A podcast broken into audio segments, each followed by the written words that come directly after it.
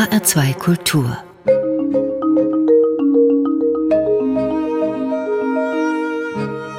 Doppelkopf Heute mit Stefan Hübner und mit einem Mann, der ein großes Herz für große Tiere hat. Ich freue mich über den Besuch von Dr. Thomas Kaufels. Er leitet den Opel Zoo in Kronberg im Taunus und er ist auch über Hessens Grenzen hinweg nicht aus der Zoowelt wegzudenken. Herzlich willkommen, Thomas Kaufels. Hallo, Herr Hübner. Herr Kaufels, Ihr Zoo, der Opel Zoo, der wurde nicht zuletzt durch die Zoo-Doku-Serie Giraffe, Erdmännchen und Co. weithin bekannt.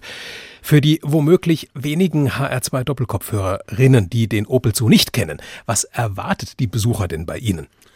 Zunächst erwartet sie erstmal ein landschaftlich schön gestalteter zoologischer Garten, der sich sehr schön in die Landschaft des Vordertaunus einpasst und der mit seinem Motto Tiere in sozialen Gruppen, in naturnah gestalteten Gehegen und möglichst ohne sichtbare Barriere zwischen Besuchern und Tieren zu zeigen, eigentlich ein Ort ist, wo man sich einfach wohlfühlen kann.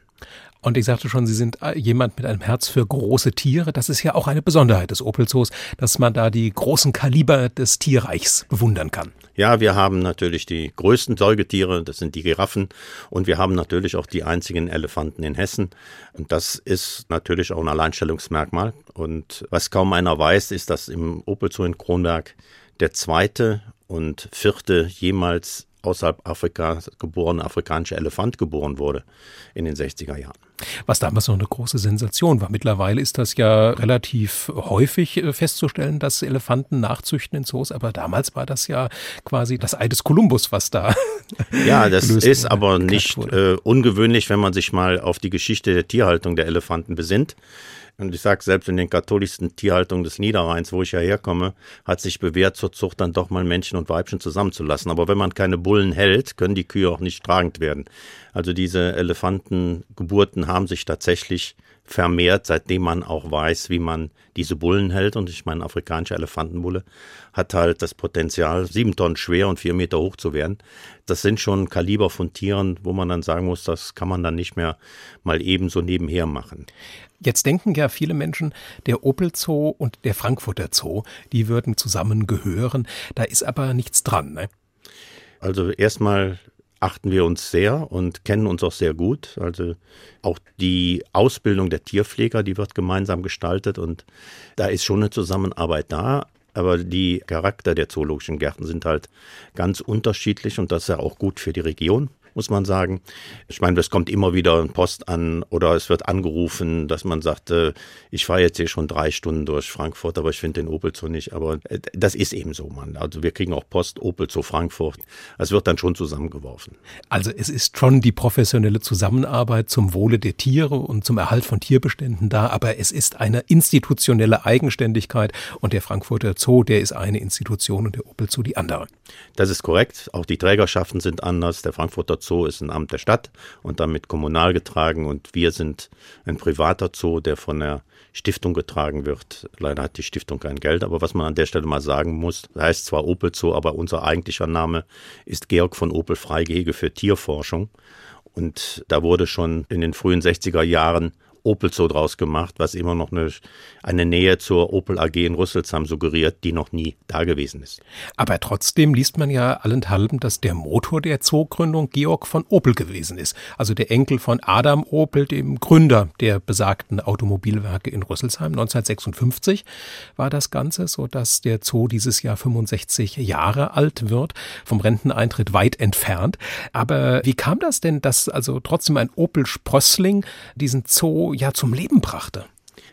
Dazu muss man ja wissen, dass der Zoo etwa 30 Jahre nachdem entstanden ist, nachdem die Familie von Opel die Fabrik an General Motors verkauft hat.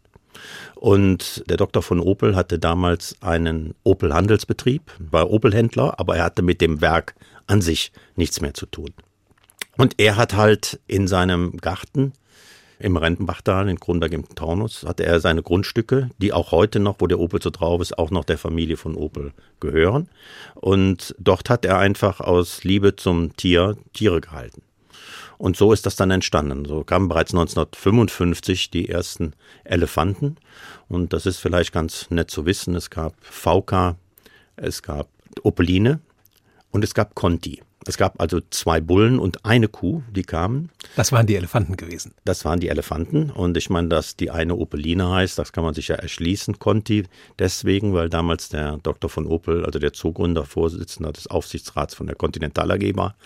Und VK ist lautmalerisch für die Abkürzung V und K. Das war die erste freie Tankstellenkette in der Rhein-Main-Region und hieß Volkskraftstoff, aber VK dann abgekürzt und die gehörte auch den Dr. von Opel und deswegen hießen die drei Elefanten so.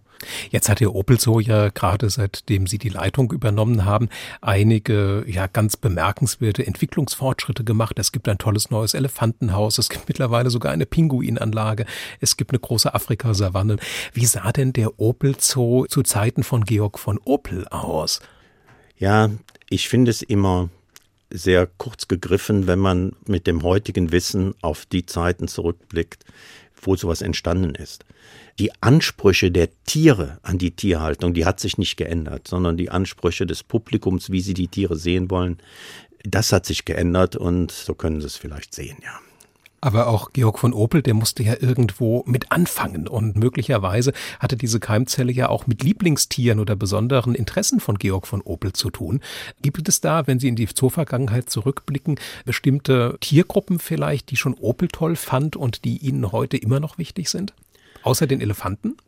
Ja, letztendlich sind die ganzen Zoos, ob das nun Opel Zoo ist, auch der Berliner Zoo und so, diese Zoodirektoren, die waren auch alle Jäger und die haben sich für Biologie interessiert. Das muss man schon sagen. Und äh, eine Vorliebe war auch für Hirsche da. In den 30er Jahren hatte der Doktor von Opel schon einen Rotwildgatter in Falkenstein, bevor es den Opel Zoo überhaupt gab. Und es kam kurz nach der Gründung des Opel Zoos dazu, dass gerade in Jägerkreisen frische Abwurfstangen von mesopotamischen Dammhirschen auftauchten. Das war eine Unterart des Dammhirsches, die als ausgestorben galt zu der Zeit. Aber wenn es frische Abwurfstangen von Hirschen gibt, dann müssen ja noch welche leben. Und dann hat der Dr. von Opel drei Expeditionen ins damalige Persien finanziert und hat tatsächlich zwei Tiere, ein bisschen später noch ein drittes nach Kronberg geholt und letztendlich stammen alle mesopotamischen Dammhirsche, die jetzt in der westlichen Hemisphäre vorkommen, alle von diesen Tieren ab. Und das eigentliche Verbreitungsgebiet der mesopotamischen Dammhirsche deckt sich ein bisschen so mit dem IS-Staat. Und das ist natürlich eine politische Situation in den Ländern, wo man dann sagen kann, die Menschen, die dort überleben müssen, die haben viele Sachen im Kopf, aber wahrscheinlich nicht als erstes den Naturschutz. Und das kann man denen auch gar nicht vorwerfen. Und da kommt genau die Funktion der zoologischen Gärten zum Tragen, dass sie es eventuell schaffen, Tierarten zu erhalten und wenn sich dann die Situation dahingehend verbessert, dass man die Tiere auch wieder auswildern kann. So, so haben wir zwar als Opelzo in Kronberg drei Tiere aus dem damaligen Persien erhalten, aber bereits Mitte der 70er Jahre sind auch sieben Tiere schon wieder zurückgegangen. Aber leider seitdem nicht mehr, sondern wir haben noch Kontakt zu einer anderen großen Haltung, die ist in Israel. Dort haben wir auch schon mehrere Hirsche hinabgegeben, sodass die genetische Vielfalt so bestmöglich erhalten werden kann. Und der mesopotamische Dammhirsch, der ist eigentlich mit dem afrikanischen Elefanten das Aushängeschild vom Opel Zoo nach wie vor. Ja, das sind, sagen wir mal, tiergärtnerisch sehr wichtige Tierarten, auch von der Arterhaltung her. Und die Elefanten sind natürlich das Hauptaugenmerk. A ist unser Logotier, auch der mesopotamische Dammhirsch. Wir haben ein Logo mit, zusammen mit Giraffen noch, der, diese drei Tierarten. Also die kann man aus dem Opel Zoo nicht wegdenken. Und Sie selber sind ja auch ein Hirschfreund, wenn ich da richtig informiert bin. Sie haben Ihre Doktorarbeit auch über Hirsche geschrieben. Ja, habe ich gemacht. Und zwar über den einzigen Hirsch in Afrika. Das ist ein Relikt aus der Eiszeit, wo damals Landbrücken zwischen Europa und Afrika waren. Und es hat sich eine Rotwildunterart im Atlasgebirge erhalten. Und der nennt sich Atlashirsch oder der Berberhirsch. Der hat natürlich heute keine direkte Verbindung mehr zum europäischen Rothirsch, aber ist eine Unterart dessen. Und in Afrika sind ja sonst alle ökologischen Nischen, die Huftiere ausfüllen, von Antilopen, also rinderartigen Paarhufern besetzt und nicht von Hirschen. Ich würde mit Ihnen gerne zum ersten Musikwunsch kommen. Und wir haben jetzt ja ein bisschen den Opel Zoo kennengelernt. Wir waren ansatzweise auf einem Rundgang durch den Opel Zoo und Sie haben sich als ersten Musikwunsch auch einen musikalischen Zoo-Rundgang gewünscht, Thomas Kaufels. Was werden wir hören? Ihre Hörer und Sie haben ja wahrscheinlich schon gemerkt, dass meine äh, Färbung meiner Aussprache ein bisschen ins Rheinland geht. Und ich bin natürlich auch dort aufgewachsen. Ich komme aus Neuss am Rhein. Und ich habe mir da den Musiktitel gewünscht, eine Besuch im Zoo. Das kann ich natürlich auch richtig aussprechen. Und ich bin mal gespannt, wie der ankommt. Ein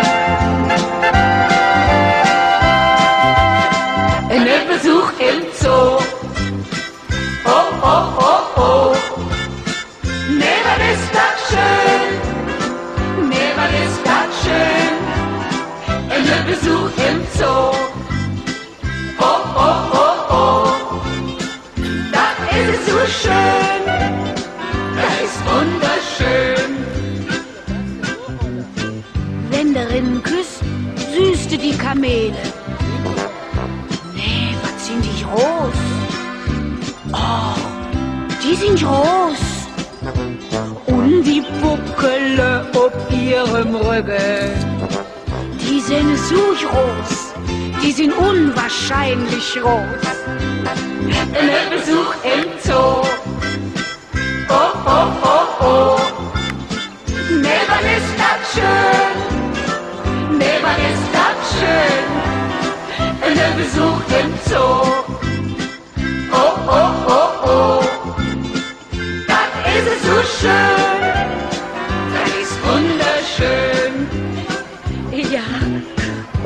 Geht durch? Da sind die Elefanten. Nee, was sind die dick? Oh, die sind dick. Und beguckt ihr denen mal ihr Quante. Die sind so dick. Die sind unwahrscheinlich dick. Besuch im Zoo. Oh, oh, oh, oh. Nee, ist das schön? Ist das schön? Ein Besuch im Zoo. Oh, oh, oh, oh. Das ist so schön. Das ist wunderschön. Ja, und, und ganz am Ende, da kütt man bei die Ape. Nee, was sind das für? Oh wei, das sind Will. Und die sieht man nur den ganzen Tag rumhüpfen. Ja, und bei denen mit, doch jeder, was er will.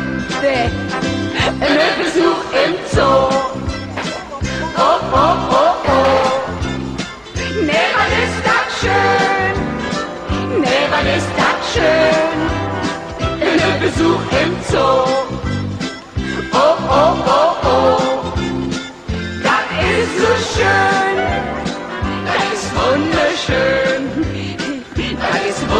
Wunderschön. wenn ich dir das sage, das ist schön.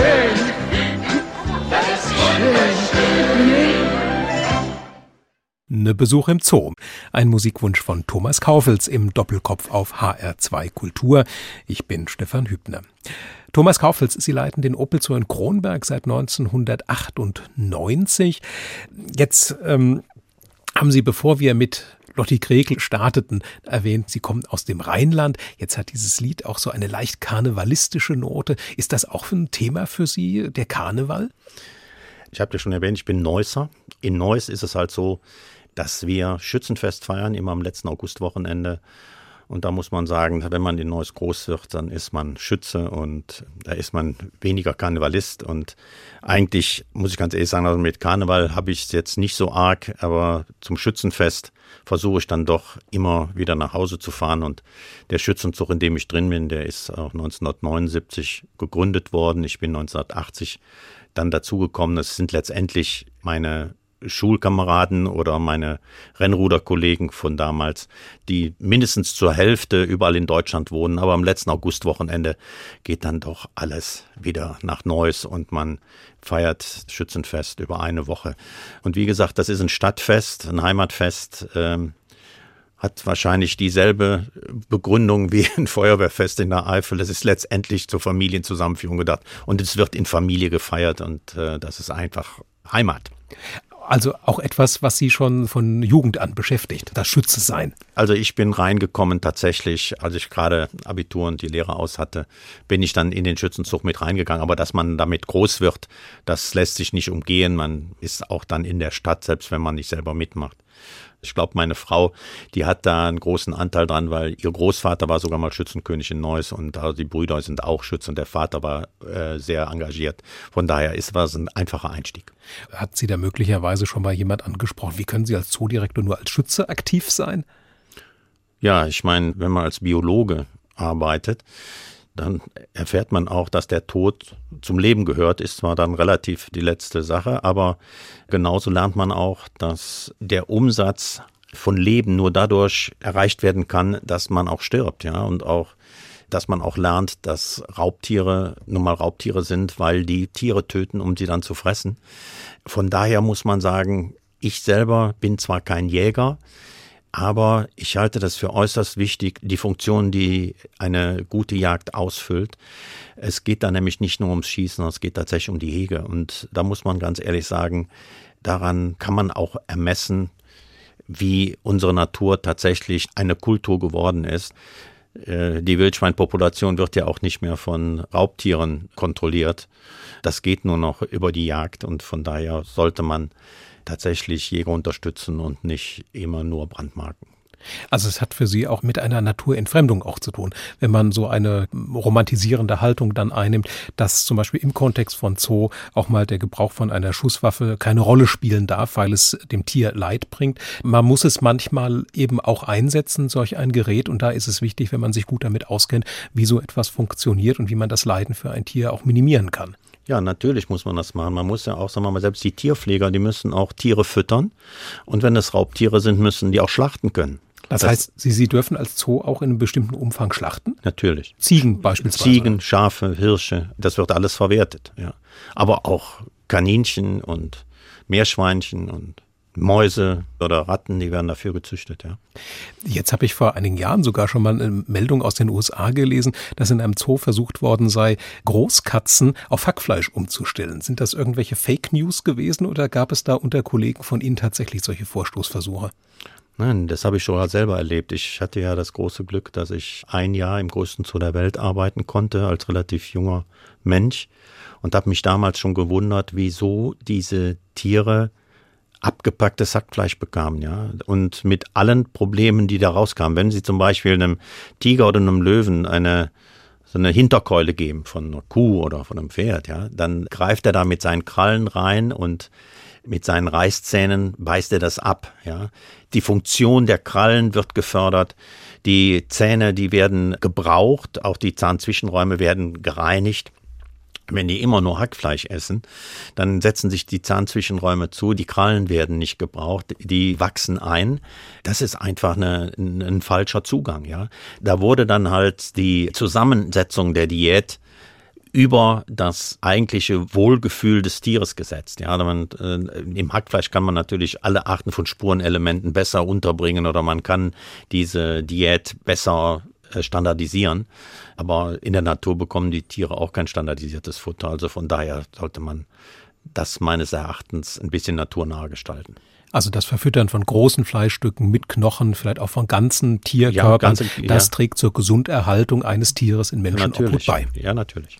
Jetzt haben Sie eben schon erwähnt, Thomas Kaufels, dass Sie eine Zeit lang im größten Zoo der Welt in den USA waren und dort gearbeitet haben. War das für Sie eigentlich schon so ein kleiner junge Traum gewesen, wie für viele? Ich möchte mal Zoodirektor werden und das ist dann in Erfüllung gegangen? Also wenn ich das jetzt hier sagen würde, das hört sich ja so toll an. Ich habe mal eine Tierpflegerlehre gemacht, bin dann Tierpfleger gewesen, habe dann studiert und bin dann irgendwann mal Zoodirektor geworden. Das hört sich ja alles an, als wäre das geplant gewesen, war es aber gar nicht letztendlich muss man sagen, ich hatte auf einmal Abitur, habe bis dahin eigentlich nur Leistungssport betrieben, hatte aber nicht den nötigen Numerus Clausus, um Tiermedizin zu beginnen und habe dann aber das Glück gehabt, dass ich im Krefeld dazu eine Tierpflegerlehre beginnen konnte, konnte die auch verkürzen auf zwei Jahre und hatte dann nochmal das Riesenglück, in den Zoo von San Diego zu kommen mit seinen zwei Parks, konnte da, wie gesagt, ein Jahr arbeiten und ich hatte dann mit 20 Abitur die Lehre aus und ein Jahr USA hinter mir kam dann zurück nach Deutschland und hatte immer noch keinen Studienplatz für Tiermedizin. Und dann habe ich noch zwei Jahre in den Zoos von Köln und Hannover gearbeitet und habe dann Biologie studiert und konnte danach tatsächlich mit einem Diplom direkt wieder im Zoo beginnen in Wuppertal. Habe dort 88 begonnen, wurde 91 stellvertretender Zoodirektor und habe 93 dann extern promoviert noch. Äh, und wie gesagt, 98 bin ich dann Direktor im Opelzon Kronberg geworden. Aus heutiger Sicht sieht das als stringente Karriere aus, aber es ist wie so oft im Leben, man hat Glück, zweitens hat man Leute zu den betreffenden Zeiten, dass die einem sagen, mach's mal so und so. Das ist nicht alles auf dem eigenen Mist gewachsen. Und rückblickend kann man sagen, dass ich natürlich auch mit der Unterstützung meiner Frau, wir kennen uns schon aus der Schulzeit, dass wir das zusammen gemacht haben und äh, und sie mir auch den Rücken dafür freigehalten hat. Das muss man auch sagen. Also sie sagt eigentlich, Zoo hat auch was mit Zölibat zu tun, weil man letztendlich auch da immer weg von der Familie ist und äh, also Zoo ist ein 365-Tage-Geschäft. Und wenn man sich darauf einlässt, dann ist man halt auch 365 Tage eigentlich immer, zumindest in Gedanken dabei. Wenn ich jetzt schaue, Thomas Kaufels, was Sie sich als nächsten Musikwunsch für den HR2 Doppelkopf ausgesucht haben, dann habe ich den Eindruck, dass Ihre Zeit in den USA, dass die für Sie ganz besonders prägend gewesen sein muss. Denn äh, ja, Ihr zweiter Musikwunsch steht ja im Zusammenhang mit diesem USA Aufenthalt. Ja, damals, ich bin ja Jahrgang 58, gab es einen Kultfilm, Blues Brothers. War ich total begeistert damals als 20, 21-Jähriger, als ich dann da war. Und da muss man sagen, da kam dieses Lied Sweet Home Chicago, ist dann eigentlich eine Hymne aus diesem Film. Ja, und San Diego Zoo und San Diego Wild Animal Park insbesondere.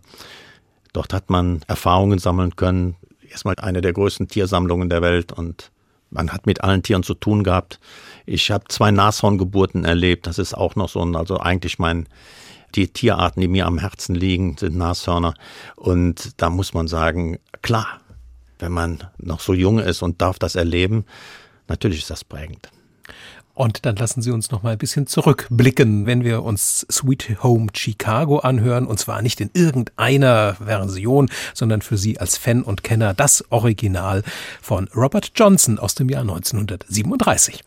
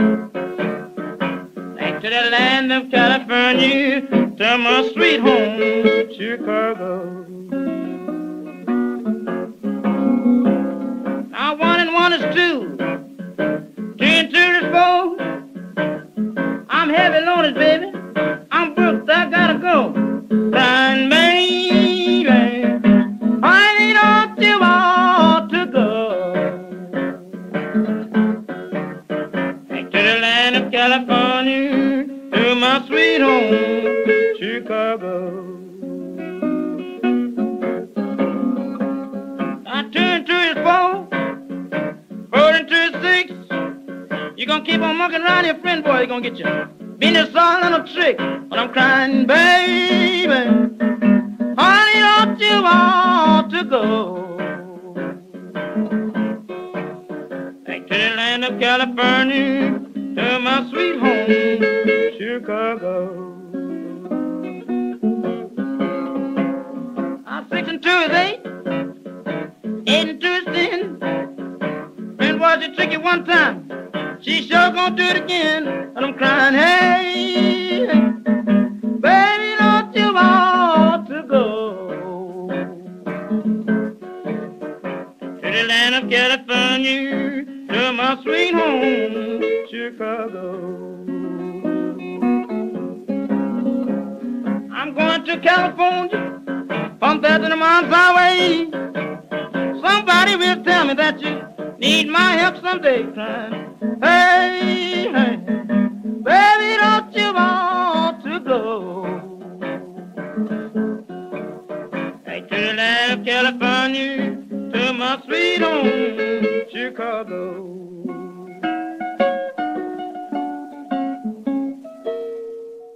Im Doppelkopf auf HR2 Kultur erzählt heute Zoodirektor Thomas Kaufels von seinem Zoo, dem Opel Zoo in Kronberg im Taunus. 2021 wird der Park 65 Jahre alt. Ich bin Stefan Hübner und ja, als jetzt gerade ja, Robert Johnson mit Sweet Home Chicago lief, da sind Sie, Thomas Kaufels, hier nochmal richtig in die Erinnerungen abgetaucht an Ihr Jahr in den USA und haben sich an einen Kinobesuch erinnert. Ja, also meine Frau, die ist damals auch mal eine Zeit lang nach USA gekommen und äh, die musste natürlich dann mit mir Blues Brothers gucken gehen. Und äh, als ich ihr das dritte Mal gesagt habe, jetzt kommt das und das, jetzt kommt das, das, lass mich doch mal in Ruhe den Film gucken. Also ich war, wie gesagt, damals total auf der Schiene. Blues Brothers war einfach super. Was hat denn den Reiz des Opelzoos für Sie ausgemacht, Thomas Kaufels, dass Sie gesagt haben, ach ja, da könnte ich mir vorstellen, das Direktorenamt anzunehmen? So war es noch nicht mal, sondern ich wurde von Herrn von Opel angesprochen. Sein Onkel ist Zoodirektor in Salzburg gewesen damals und sie suchten hier in Kronberg einen, der das kann und er hat den Rat von seinem Onkel bekommen, er sollte sich mal mit mir unterhalten und dann ging das relativ schnell über die Bühne. Und dann sind Sie nach Kronberg gekommen und haben begonnen, aktiv zu werden. Was hat sich ja seitdem im Opel Zoo getan? Welche Pläne konnten Sie bisher umsetzen? Die Gründungsgeschichte des Opel-Zoos ist natürlich so, dass der Dr. von Opel damals ab Mitte der 50er Jahre Tierarten angeschafft hat und hat die auch untergebracht. Er hat ja alles bezahlt. Er hat ja unter dem Motto freier Zugang zu freien Tieren das geschaffen. Er hat die Tiere angeschafft, er hat die Unterbringungen äh, erstellen lassen, er hat das Personal bezahlt. Es war ja kein Eintritt zu Anfang, als der Opel Zoo entstanden ist. Aber dann starb auch der Zoogründer. Und der heutige Vorstandsvorsitzende der Stiftung, sein jüngster Sohn war zu dem Zeitpunkt drei Jahre alt. Und der Gregor von Opel hat halt in den 80er Jahren dann irgendwann mal den Zoo so als Morgengabe bekommen, aber in der Zwischenzeit hat ein Verein versucht, den Zoo zu erhalten. Aber Sie können, ohne Eintrittsgelder zu nehmen, wenn das Ihr einziger, und das ist ja bei uns heute auch so, dass also die Eintrittsgelder 85 Prozent unserer Einnahmen ausmachen. Aber ohne Eintrittsgelder, dann können Sie schon schwer das Personal bezahlen, aber dann noch keine notwendigen Investitionen umsetzen. Und wenn man mal bedenkt, das alte Elefantenhaus in Kronberg ist 1958 entstanden und wurde 2013 ersetzt. Ja, das sind 55 Jahre wo man sagt, in der Zeit geht viel Wasser den Main runter und auch viel wissenschaftliches Neuland wird beackert, wie man Elefanten hält. Und das ist dann eigentlich ein bisschen spät. Und wir haben also Ende der 90er Jahre hatte der Zoo die Situation, dass eine solche Überalterung der Gehege nicht nur für die Elefanten da war, sondern auch für die Giraffen und auch die Flusspferde. Und das dann alles auf einmal neu zu machen, das geht dann gar nicht. Und alles, was der Opel so erwirtschaftet, geht auch in die weitere Entwicklung des Zoos. Aber wir müssen zumindest erstmal einen Euro mehr erwirtschaften, als der Zoo kostet. Und das erleben wir ja gerade in der Zeit des Lockdowns. Wir haben keine Einnahmen über die Eintrittsgelder, aber unsere Kosten laufen 100 Prozent weiter. Die Tiere müssen gefüttert werden, die Tiere müssen gepflegt werden. Wir haben gerade mal fünf Mitarbeiter von fast 70 in Kurzarbeit. Der Rest arbeitet weiter und wird natürlich auch bezahlt. Aber das geht natürlich dann auf Kosten der Investitionsplanung, die wir eigentlich hatten. Und wir tun unser Bestes, damit wir aus dieser Lockdown-Phase rauskommen. Und dann muss man auch ganz ehrlich sagen, es wird ja in Deutschland alles anders gehandhabt. In manchen Bundesländern werden die Eintrittsgelder der Zoos zum Teil ausgeglichen, aber in, Hessen ist es nicht so. Wir führen dieses Gespräch ja jetzt zur Zeit des zweiten Shutdowns. Sie können auf der einen Seite natürlich voller Stolz darauf zurückblicken, Thomas Kaufels, dass Sie seit 1998 zwar nicht alle Dinge, die im Opel Zoo neu zu machen waren, gleichzeitig gleichzeitig aber doch viele Dinge nacheinander machen konnten. Es ist eine neue Afrika-Anlage entstanden. Es gibt eine tolle, begehbare Freiflugvoliere, ein kleines Haus für Hamster und für Ziesel, also für Erdhörnchen. Da ist eine ganze Menge, ist da passiert. Es waren ja noch viele andere Dinge, aber die, die Shutdown-Situation bremst sie jetzt erst einmal aus und es geht darum, den Status quo aufrechtzuerhalten und die Pläne für die nächsten Jahre sind jetzt erst einmal ja in die Warteschleife geschoben. Das müssen wir jetzt mal schauen. Also wirklich wehgetan hat natürlich in äh, 2020 der Shutdown Mitte März bis Anfang Mai. Der April ist immer einer der stärksten Monate im Jahr mit den Osterferien. Nun muss man sagen, der zweite Shutdown seit dem 2. November, der ist wirtschaftlich nicht so frappierend, wie wenn es jetzt wieder ins Frühjahr geht. Also wenn wir so in den Anfang März kommen oder Mitte Februar, wenn so die ersten schönen Wochenenden sind, wo man dann, sagen wir mal, nach einer langen Durchstrecke wieder Einnahmen hat. Aber das ist die eine Seite. Die andere Seite ist, wir haben das große Projekt Asien jetzt vor uns wo Panzernashörner sein werden, die letztendlich auch zu großen Tieren passen. Bei der Flussvertaltung, die ist danach geplant und letztendlich kommt das alles am Ende aus den Eintrittsgeldern. Mit diesen Schilderungen machen sie einem aber natürlich auch den Mund wässrig, Thomas Kaufels. Also sobald die Shutdown-Phase überwunden ist, auch wieder eifrig in den Opel Zoo zu gehen, um solche neuen Anlagen zu ermöglichen. Aber bevor es zu den Flusspferden kommt, kommen erstmal die Panzernashörner. Da läuft ja im Moment auch eine große Fundraising-Kampagne. Und auch für die Fläche der alten Flusspferdanlage haben sie ja eine sehr gute Nachnutzung jetzt gefunden. Da entsteht ja gewissermaßen das, was sich der Opel Zoo zum 65. Geburtstag selbst schenken wird. Ja, wir bauen da eine begehbare Voliere für madagassische Lemuren. Und das Geld für diese Anlage hatten wir also vor dem Lockdown schon angespart und wir sind da gerade in der Bauphase und äh, das Haus steht schon und da ist eben gerade der Innenausbau. Und eigentlich haben wir es vor, noch im Frühjahr also zu eröffnen. 65 Jahre Opel Zoo wird dann eine begehbare Anlage für Katas und Varis wo man auf Tuchfühlung mit den Primaten gehen kann. Genau. Welche Rolle werden bei den weiteren Aktivitäten die Elefanten spielen? Wir sind da jetzt guten Mutes. Wir haben einen äh, sehr guten Bullen bereits seit 2013 bei uns. Und es hat etwas gedauert, bis wir ein passendes weibliches Tier dazu bekommen haben. Und das ist jetzt im August 2020 gekommen. Und wir hoffen dann, dass wir damit an die Zucht wieder anschließen können nach über 50 Jahren. Das wird aber länger dauern, da ja die Tragzeit der afrikanischen Elefanten 24 Monate ist, bis dann ein Kalb zur Welt kommt. Also an den Elefanten wird weiter festgehalten und von so Kontraargumenten, dass Elefanten nicht in Zoo gehören, da haben Sie gute Gegenargumente. Ja, äh, letztendlich basiert das alles auf Emotionalität. Und ob man jetzt nun Tiere im Zoo halten muss oder nicht, ich formuliere dann auch immer, in einer heilen Welt brauchte es keinen Zoo.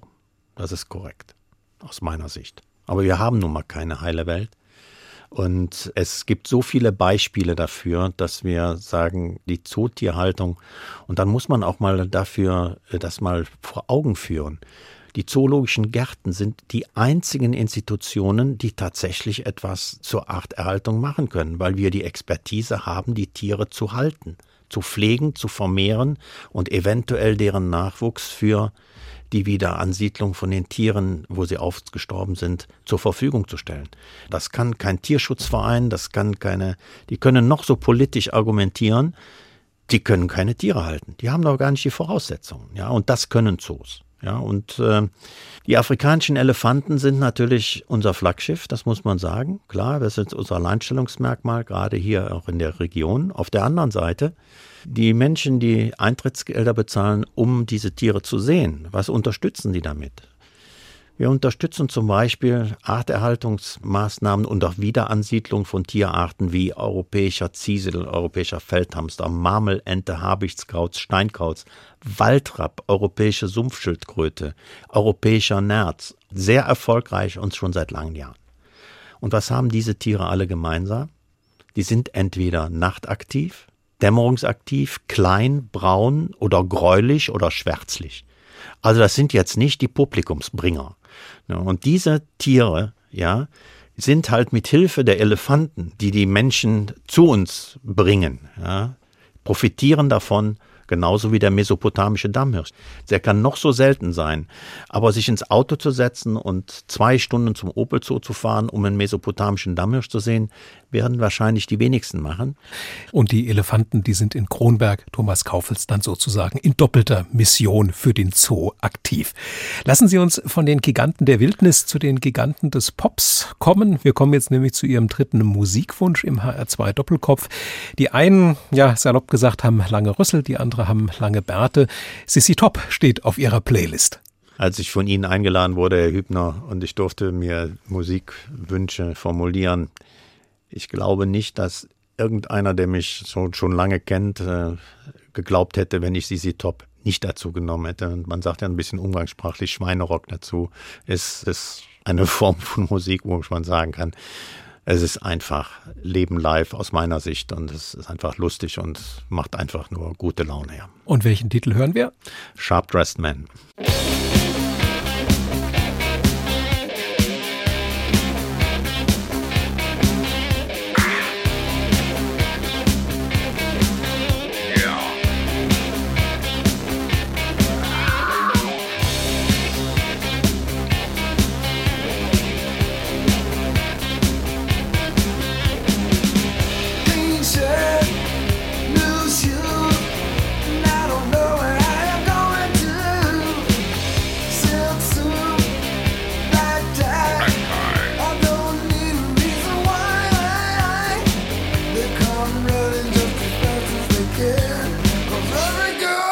about a shot.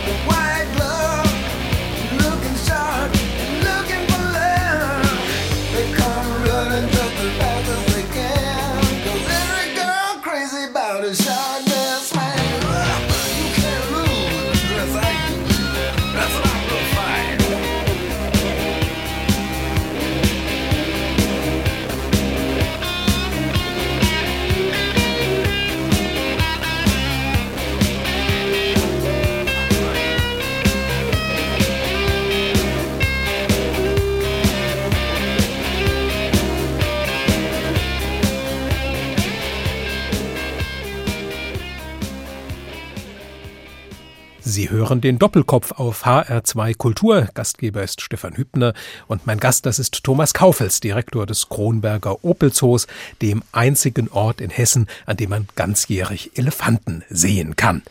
Sissi Top, die sangen gerade von Anzügen, Krawatten und Manschettenknöpfe. Im Zoodirektorenalltag ist das vielleicht nicht immer die erste Wahl. Jetzt sind Sie allerdings seit 2016 nicht nur Kronberger Zoochef Thomas Kaufels, sondern auch Vorsitzender der EASA. Die EASA, das ist die Europäische Gesellschaft der Zoos und Aquarien. Und vermutlich braucht es zumindest auf diesem europäischen Parkett öfter mal den feineren Zwirn. Ja, obwohl wir sind natürlich als Zoologen, Biologen und Tierärzte kein Kongress, wo Schaulaufen in Brioni-Anzügen ist, sondern wir sind dann auch meistens, so wie wir auch sonst sind, äh, auf der anderen Seite bei den Repräsentationen wie du kommst gegangen, so wirst du empfangen. Das ist zwar alt, aber es gilt auch heute noch. Da muss man schon mal Schlips und Kragen tragen. Das äh, das tut man aber auch gerne, wenn es solche Anlässe gibt. Jetzt ist die EASA in der europäischen Zoowelt wahrscheinlich die wichtigste übergeordnete Instanz überhaupt. Vielen Hörerinnen und Hörern wird dieser Begriff aber vielleicht nicht unbedingt bekannt sein. Welche Aufgaben hat denn diese EASA, Thomas Kaufels? Wir haben jetzt schon viel über Arterhaltung, Wiederansiedlung und so weiter gesprochen. Und in Zoos ist es auch so, keiner kann die Welt alleine retten. Und die EASA ist letztendlich entstanden vor etwas über 30 Jahren aus den koordinierten Zuchtprogrammen, die Zoos entwickelt haben. Die sogenannten EEPs, also Europäisches Erhaltungszuchtprogramm, sieht nicht mehr nur die Tiere und die Individuen eines Zoos, sondern sieht die Population, die diese Tierarten hat, über die ganzen Zoos und fasst die zusammen. Und die EASA ist heute der größte Zooverband der Welt. Wir haben knapp 430 Mitglieder in 48 Ländern und wir haben ein EASA-Büro in Amsterdam und wir koordinieren alleine Zuchtprogramme für 400 verschiedene Tierarten. Und wenn man also Mitglied der EASA ist, gibt man praktisch mental die Eigentumsrechte an diesen Tieren auf, sondern gibt sie die Verantwortung für die Koordination der Tiere an einen Artkoordinator ab. Der wird dann aus den Haltern gewählt und die verteilen sich über die Zoos. Und so ist zum Beispiel auch der Opel Zoo Artkoordinator für zwei Tierarten, zum Beispiel für alle Giraffen in europäischen Zoos und wir koordinieren das auch für den mesopotamischen Dammhirsch. Aber die EASA, äh, die hat ja noch mehr zu bieten, als sich in Anführungszeichen nur um den Artenschutz zu kümmern. Es geht in der EASA ja auch darum, die zoologischen Gärten in allen möglichen, auch wirtschaftlichen, pädagogischen etc. Bereichen auch weiter zu qualifizieren. Es geht darum, Bürgerinnen und Bürger mit Artenschutzthemen in Verbindung zu bringen. Können Sie zu diesen Aktivitäten noch ein wenig erzählen? Es gibt auch eine EASA Academy, da kann man Kurse belegen, Zuchtkoordination, Marketing, Tiertransporte und so weiter. Ein ganz wichtiger Punkt ist auch, dass zwei Mitarbeiter der EASA fest in Brüssel praktisch bei der EU arbeiten und dort die Interessen der EASA wahrnehmen. Und dazu kommen EASA-Kampagnen, die sich zum Beispiel jetzt in den letzten Jahren mit Bushmeat beschäftigt haben oder auch eine sehr erfolgreiche Kampagne war sogenannte Silent Forest. Also es ging um den Handel mit Singvögeln, insbesondere in asiatischen Wäldern, wo man die Tiere wegfängt und praktisch der Wald ruhig ist und nicht mehr von Vogellauten bestimmt wird. Und im Moment läuft die Kampagne Which Fish, so heißt es, und äh, es geht darum, wie Fische gefangen werden, aber auch wie wir in EASA-Zoos Fisch in unseren Restaurants den Besuchern anbieten, wo der herkommt, aber auch, wo kommt der Fisch her, womit wir unsere Robben und unsere Pinguine füttern, ja, damit man sich da bewusst wird, dass das nachhaltig ist und so weiter um in die EASA reinzukommen. Dadurch läuft man ja einen gewissen, ja, reglementierten Prozess. Es gibt gewisse Aufnahmekriterien, die erfüllt sein müssen, die von den Mitarbeitern der EASA auch im Auge behalten werden und die im Vorfeld abgeprüft werden. Wenn man dann zusammenkommt, zum Beispiel bei einer der großen Jahrestagungen, denke ich, geht es aber auch sicher darum, sich auch mit diesen sogenannten Problemtierarten in den Zoos auseinanderzusetzen. Wir hatten es bei den Elefanten schon mal kurz angesprochen. Es gibt aber auch noch Delfine, Wale. Was ähm, für eine Haltung nimmt da die EASA ein? Wir sehen immer schlechte Tierhaltungen kritisch. Und es gibt natürlich schlechte Delfinane, aber es gibt auch sehr gute. Und letztendlich muss man sagen, so wie das in der Öffentlichkeit manchmal dargestellt wird, dass das über einen Kamm geschoren wird, das ist natürlich falsch. Und das, was wir auch als Zoos bespielen, ist so das Feld, wir müssen die Tiere professionell korrekt halten, aber wir müssen auch die Emotionalität der Besucher ansprechen. Und da sind wir gerade bei den Delfinen dabei. Und da muss man ganz ehrlich sagen, rein wissenschaftlich, die Delfine, die stehen in der kognitiven Intelligenz auf einer Stufe mit dem Kolkraben. Die Delfine haben halt eine wie auch immer geartete Lobby. Aber die reinen Fakten zum Beispiel, die Delfine, die wir halten in den Delfinaren, sind ja zum allergrößten Teil große Tümmler. Ja? Und die großen Tümmler sind überhaupt gar nicht gefährdet in ihrem Lebensraum. Und wenn man da mal die Zahlen nimmt, ungefähr 750.000 große Tümmler gibt es weltweit. Ja? Und es werden pro Jahr etwa 300.000 wahlartige Tiere als Beifang in den Netzen von der Fischerei getötet. Das heißt pro Tag 1000 Tiere ungefähr. Und wenn man dann sagt, hier sind seit 1965 in Europa vielleicht 400 oder 350 große Tümmler in die Delfinarien gekommen, da muss man sagen, das ist statistisch nicht haltbar, dass also die Delfinarien da zum Aussterben der großen Tümmler beitragen. Also ist die ganze Problematik eigentlich emotional zu sehen. So, und ich muss ganz ehrlich sagen, ich selber bin über den Besuch von Delfinarien schon als kleines Kind überhaupt auf diese Tiere aufmerksam geworden. Ansonsten, dass Wahlartige überhaupt so in den Kopf gekommen sind, gerade hier in der westlichen Welt, da muss man sagen, das hat auch letztendlich damit zu tun, dass äh, wir zum Beispiel in meiner Generation Flipper äh, hatten. Das hat natürlich geprägt, dass man meint, die könnten alles, aber das können sie gar nicht. Wäre das für Sie auch ein Wunsch zum 65. Geburtstag des Opel Zoos, noch mehr da hinein zu investieren, eine Aufklärung der Bevölkerung über das wahre Tierleben voranzutreiben?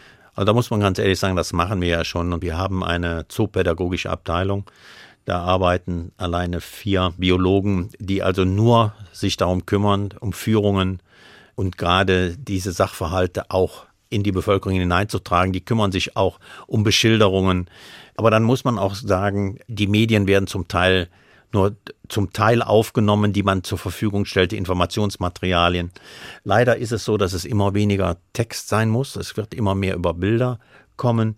Ich habe mich lange dagegen gewehrt, dass wir einen QR-Code auf den Artenschildern haben am Zoo, weil ich gesagt habe, Sie können das Tier ja live sehen und anstatt dann mit dem Handy den QR-Code abzulesen und dann sich das Tier auf dem Bildschirm anzugucken, hm, ja, aber man kann ja nicht nur gegen den Strom schwimmen, sondern muss gucken, dass man gerade auch die jungen Menschen dann mitnimmt. Aber das machen wir auch. Wir bieten einen Zoo-Jugendclub an, der ist für Grundschulalterkinder da. Also wir versuchen schon ganz viel. Wir haben einen Zoo-Förderverein, wo man sich einbringen kann. Von daher, also in der breitestmöglichen Ebene versuchen wir, die edukativen Ansätze in die Bevölkerung zu tragen dass der Opel Zoo auch noch in nochmal 65 Jahren eine Bella Figura macht. Vielen herzlichen Dank, Thomas Kaufels, für Ihren Besuch heute im HR2 Doppelkopf. Zum Schluss gibt es noch einen Musikwunsch. Einen haben wir noch offen und der hat etwas mit den Delfinen zu tun. Ja, das ist die Titelmelodie von Flipper. Ich meine, die, die zuhören und sagen wir mal so in meinen Jahrgang passen, die werden das kennen. Es war damals in Duisburg wurde das erste Delfinarium inland, also auf dem Kontinent gebaut mit künstlichem Salzwasser. Bis dahin gab es Delfinarien nur an den Küsten. Dort wurde das Salzwasser dem Meer entnommen. Und das war 30 Kilometer von Neuss weg. Und das war mein Kommunionwunsch, dorthin zu gehen. Und natürlich bin ich aufmerksam geworden auf diese Tierart durch die Flipper-Sendungen im Fernsehen und wollte die natürlich dann live sehen. Und auch vom Flipper-Thema. Da haben wir eine Version für Fans und Kenner herausgesucht. Wir hören das Flipper-Thema jetzt jazzig vom Olli Poppe Trio und das ja zum Ausklang des heutigen HR2 Doppelkopfs. Vielen Dank, Thomas Kaufels, für Ihren Besuch. Ich bin Stefan Hübner.